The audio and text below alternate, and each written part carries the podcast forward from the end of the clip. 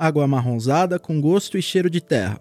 Faz um mês que é isso que sai da torneira de milhões de cariocas. Abastecimento interrompido, volta às aulas adiada, uma estatal em vias de ser privatizada e um governo que parece não saber muito bem o que fazer. E a crise continua. Eu sou Antônio Mami e esse é o Durma com Essa, o podcast de notícias do Nexo.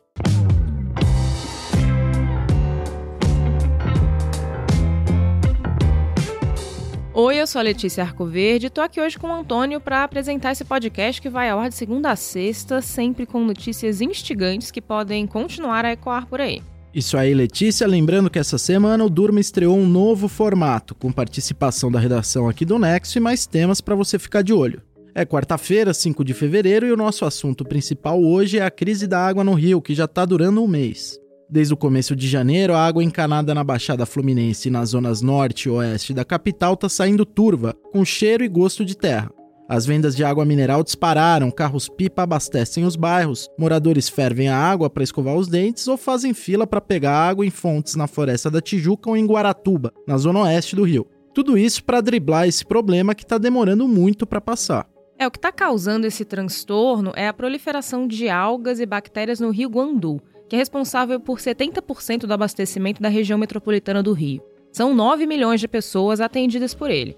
Essas algas estão gerando uma molécula chamada geosmina, que dá esse aspecto turvo à água, esse gosto e esse cheiro de terra. A princípio, não há indicações de que a geosmina sozinha provoque dano à saúde, e ela pode surgir por variações normais de temperatura, luminosidade ou do regime de chuvas. É um fenômeno que já aconteceu em outros estados, inclusive, como São Paulo, Bahia e Rio Grande do Sul. Acontece que a biologia por si só não é a única explicação para a formação da geosmina. Esse microorganismo também se desenvolve em casos de poluição de mananciais por esgoto não tratado ou por vazamentos industriais. E o rio Guandu recebe muita água poluída, que vem de rios que recebem esgoto industrial e doméstico da Baixada Fluminense. A suspeita é que detergentes e produtos químicos usados nas indústrias da região influenciaram a proliferação das algas e causaram esse dano todo no abastecimento de água. E para completar, ontem, terça-feira, a SEDAI, que é a empresa estadual de saneamento básico, paralisou por 15 horas o abastecimento da água vinda da estação de tratamento do Guandu, que fica em Nova Iguaçu. A interrupção aconteceu justamente porque a SEDAI detectou um grande volume de detergente na água captada pela estação, Circularam aí imagens da espuma cobrindo as instalações da estação e a empresa foi obrigada a fechar as comportas. Faltou água em 74 bairros do Rio e em seis cidades da Baixada Fluminense, afetando algo em torno de 7 milhões de pessoas. Tem lugar que ainda não voltou ao abastecimento, aliás, e a volta às aulas na rede pública municipal, que seria hoje, foi adiada para quinta-feira, dia 6. Para tentar resolver o problema da geosmina, que está deixando a água turva desde o começo de janeiro, a SEDAI começou a realizar o tratamento da água aplicando carvão ativado pulverizado, que é um processo químico para fazer a água voltar ao normal. O governador Wilson Witzel disse que tudo ia estar tá em ordem quatro dias atrás, no dia 1 de fevereiro, que não aconteceu. Como a gente viu, a coisa até piorou. Quando ele foi cobrado por jornalistas no dia 1, ele respondeu o seguinte: Eu não sou químico, vou perguntar para eles senhor, semana passada, deu um prazo, né? De fui eu, semana. foi um químico, eu só reproduzi o que ele falou. E ele deu algum novo prazo e alguma nova resposta a respeito? Vou perguntar para ele. Tá aí o Witzel, que tinha dado um prazo para regularização do abastecimento de água, dizendo que não pode dar um prazo para regularização do abastecimento de água porque não é químico. Mas se agora ele está aí usando um argumento técnico para se eximir de dar um posicionamento, no dia 20 de janeiro ele adotou um discurso político para tentar justificar o problema. Ele disse numa entrevista para o G1, abre aspas, eu acredito que o que está sendo apurado é uma sabotagem por conta do leilão. Há muitos interesses envolvidos, fecha aspas. A Polícia Civil e o Ministério Público estão investigando o que aconteceu para a água ficar turva. E esse leilão que o Witzel está falando é o leilão da SEDAI, que deve ser privatizada no segundo semestre desse ano. Ele diz que os investimentos no sistema do Rio Guandu vão ser viabilizados pela privatização da estatal, que é um assunto antigo na administração pública do Rio, vem de antes até do atual governo. A SEDAI é lucrativa. Em 2019, o lucro líquido foi de cerca de 800 milhões de reais. Dos 5.800 funcionários da estatal, 1.100 estão em cargos comissionados. E quem está com muito espaço na gestão do Witzel é o pastor Everaldo, presidente do PSC, Partido Social Cristão, que foi candidato à presidência em 2014. PSC é a legenda do governador e tem muita influência na SEDAI. A indicação do atual presidente da estatal, Hélio Cabral, é atribuída ao pastor Everaldo, assim como a demissão de 54 funcionários comissionados em 2019. Dessa galera aí, 39 eram engenheiros que atuavam justamente no controle de qualidade de água. Tanto o pastor Everaldo como o Hélio Cabral negam essa relação entre eles. Ontem, terça-feira, deputados estaduais da oposição tentaram emplacar uma CPI para investigar as irregularidades na SEDAI. Só que o presidente da Assembleia Legislativa, o petista André Ceciliano, engavetou esses pedidos. Semana que vem, o Hélio Cabral, presidente da SEDAI, vai prestar esclarecimentos para os parlamentares. E um episódio curioso também aconteceu ontem na Assembleia. Pela primeira vez em 15 anos, a casa rejeitou um nome indicado pelo governo estadual para ocupar uma vaga como conselheiro da Agência Reguladora de Energia e Saneamento, que é responsável por fiscalizar o trabalho da SEDAI. A comissão que analisou a indicação entendeu que o Bernardo Sarreta, escolhido pelo Witzel, não tinha qualificação necessária para o cargo. Houve aí um trecho da sabatina dele. Eu queria saber se Vossa Excelência pode me nominar algum autor que o senhor leu especificamente sobre regulação.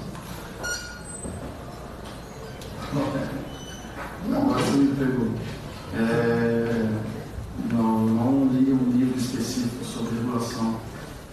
O último livro que eu li, que eu estou lendo, um livro que eu tendo, é Sempre assuntos que eu acho que é. É, o áudio tá meio abafado, mas esse aí é o Bernardo Sarreta admitindo que não leu nenhum livro sobre regulação.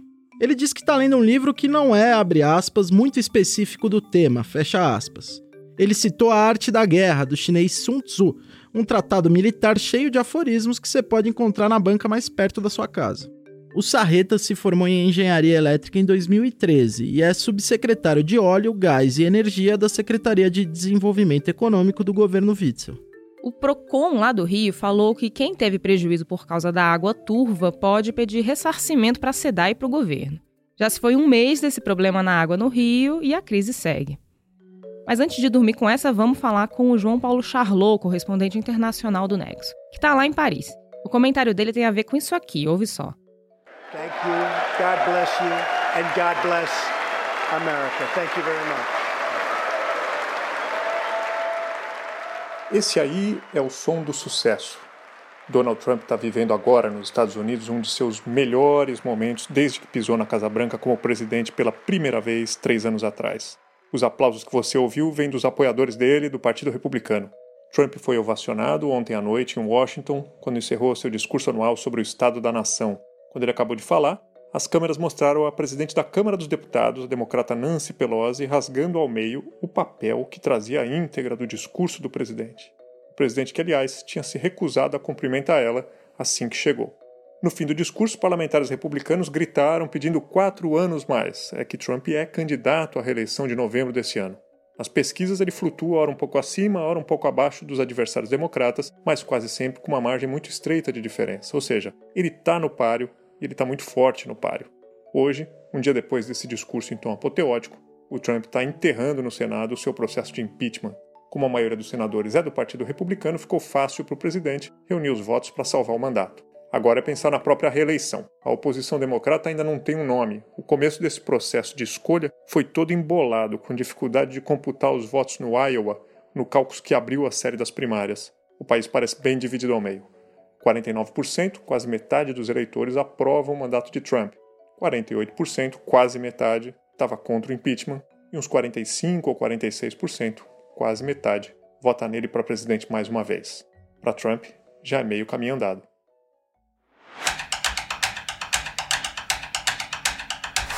Agora, de volta para a redação do Nexo aqui em São Paulo, a gente vai falar do coronavírus, um assunto que está dominando o noticiário nos últimos dias. A nossa redatora Isabela Cruz está preparando um texto sobre a operação de repatriação dos brasileiros que estão lá na China. Em que pé está essa história, Isabela? Oi, Antônio. Oi, Letícia. Bom, hoje, por volta do meio-dia, dois aviões da FAB partiram da base aérea de Brasília para buscar pelo menos umas 30 pessoas na cidade de Wuhan, que é o epicentro do surto do coronavírus. Segundo o ministro da Saúde, Luiz Henrique Mandetta, todos eles vão ser examinados antes de embarcar. As aeronaves devem chegar na China na sexta-feira e depois voltar para o Brasil.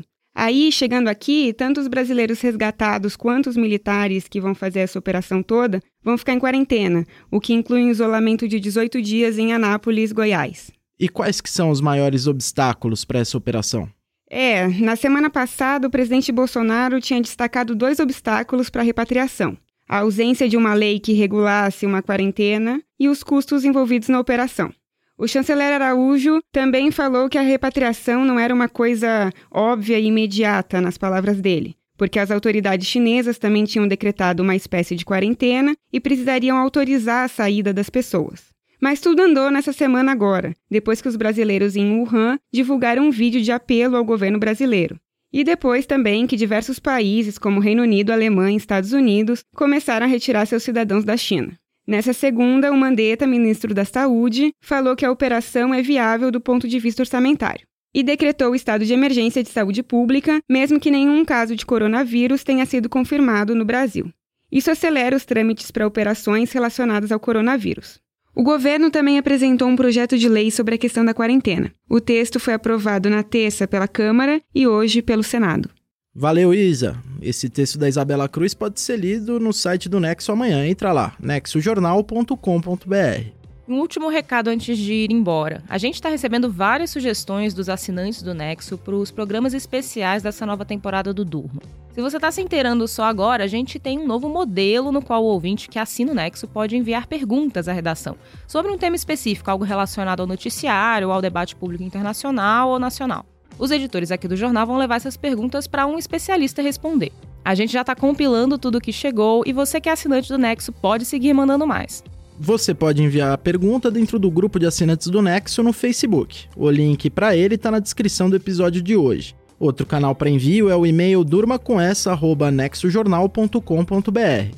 É só escrever no assunto do e-mail a frase pergunta do assinante e mandar aí suas dúvidas. E se você ainda não for assinante do jornal, é só entrar lá no nexojornal.com.br barra assine. Por 12 reais por mês você acessa todo o conteúdo do Nexo. Tem os textos dos nossos redatores e repórteres, tem coluna de opinião, gráficos, vídeos, materiais interativos e muito mais. É isso aí. Hoje a gente falou da crise da água no Rio, do Trump e da repatriação dos brasileiros que estão lá na China. Amanhã tem mais. Enquanto isso, a gente dorme com essa. Ou melhor, com essas.